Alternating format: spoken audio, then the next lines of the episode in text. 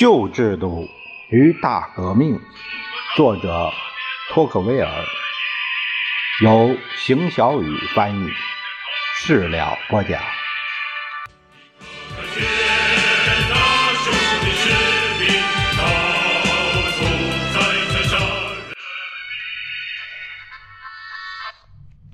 第十二章，题目是。法国怎样成为欧洲各国中一个首都权威高于所有地方，但又与地方融合的国家的？首都相对其他城市更有政治优势，即不是因为它的位置、规模，也不是因为它的财富，原因在于政府的性质。伦敦。拥有某些国家相同的人口，但它却并没有给大不列颠带来最大的影响。美国人不会认为纽约人可以决定美国的命运。事实上，纽约人自己也不会去想，只靠他们的意愿可以做出什么决策。尽管现在纽约的人口和革命时期的巴黎人口相当。在宗教战争时期，巴黎的人口与1789年时巴黎的人口总数一样多。但巴黎只靠自己还不能解决任何事。投石党运动时期，这个投石党啊，是17世纪中叶路易十四尚未成年，由马扎然执政时。巴黎高等法院反对王国政府的政治运动，投石党。投石党时期，巴黎仍然只是法国最大的城市。直到1789年，巴黎就能控制整个法国。1740年，孟德斯鸠写信给一个朋友，他说。在法国，只有巴黎和它偏远城市之分，因为巴黎还没空去吞并他们。一七五零年，有个性格怪异但很有学问的侯爵叫米拉波，他谈到巴黎，但并没用这个名字。他说。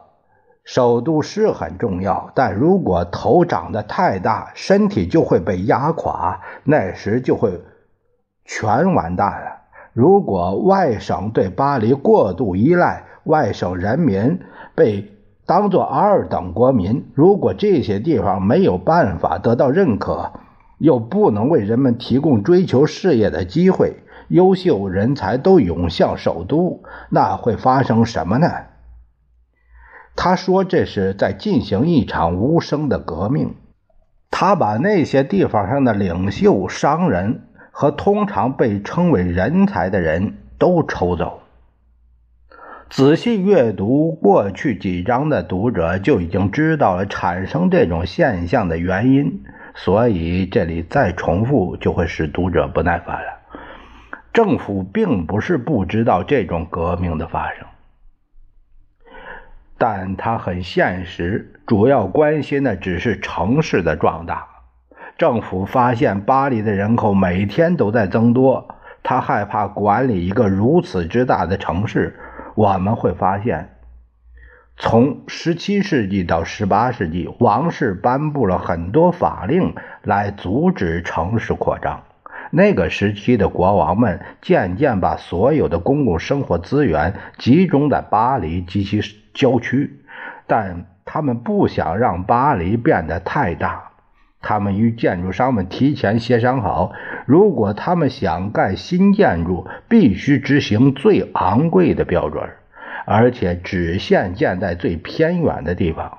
可以确信的是，尽管有这么多法令如此规定。巴黎仍然没有停止扩大。路易十四先后六次尝试阻止巴黎扩大，但都失败了。尽管他颁布了法令，但巴黎仍然在持续扩大，巴黎的优势地位比它的城墙增长的还快，而确保它优势地位的，并不是发生在城内的事儿，反而是那些城外的事。同时，地方的政治自由权不断消失，他们独立处事的能力也都不见了，各地方之间的明显差异也开始模糊了。以前的公共生活留下的印记也不见了，但是国家并未变得衰弱，恰恰相反，各种运动随处可见，只不过背后的动力来源都是在巴黎。这里我举个例子，在部长们写的关于图书贸易的报告中可见。本来城市里有很多重要的印刷厂，但从16世纪和17世纪开始，这些印刷厂不是没有印刷工，就是没生意了。但是毫无疑问的是，18世纪末的印刷品数量远大于16世纪的。但是现在所有的思想都来源于中央政府，巴黎已经完全吞并了其他的省市。法国大革命爆发时，第一场革命就已完成的很彻底。在三级会议召开后不久，攻克巴士底狱前夕，一位著名的旅行家亚瑟·杨暂时离开了巴黎。他在巴黎的见闻与在外省的见闻形成了鲜明对比，让他很吃惊。巴黎一直都那么忙碌和喧闹。每件事情发生都会出一本政治小册子，每周甚至要出版九十二本小册子。亚瑟杨说：“即使在伦敦，也永远不会有类似的出版发行活动。在巴黎之外，他见到只有悠闲和寂静，很少有小册子，也没有报纸。”但是地方上的人们已经被唤醒，并准备好反抗。尽管那时看起来依然风平浪静，如果人们聚在一起，他们一定是在听来自巴黎的最新消息。亚瑟杨问了很多城镇的人，要知道他们有什么打算。他们的反应全都是一样的。他说。我们只是个地方上的小镇，我们必须得等巴黎方面的决定。他补充说，在知道巴黎方面的想法之前，他们甚至连自己的想法都不敢有。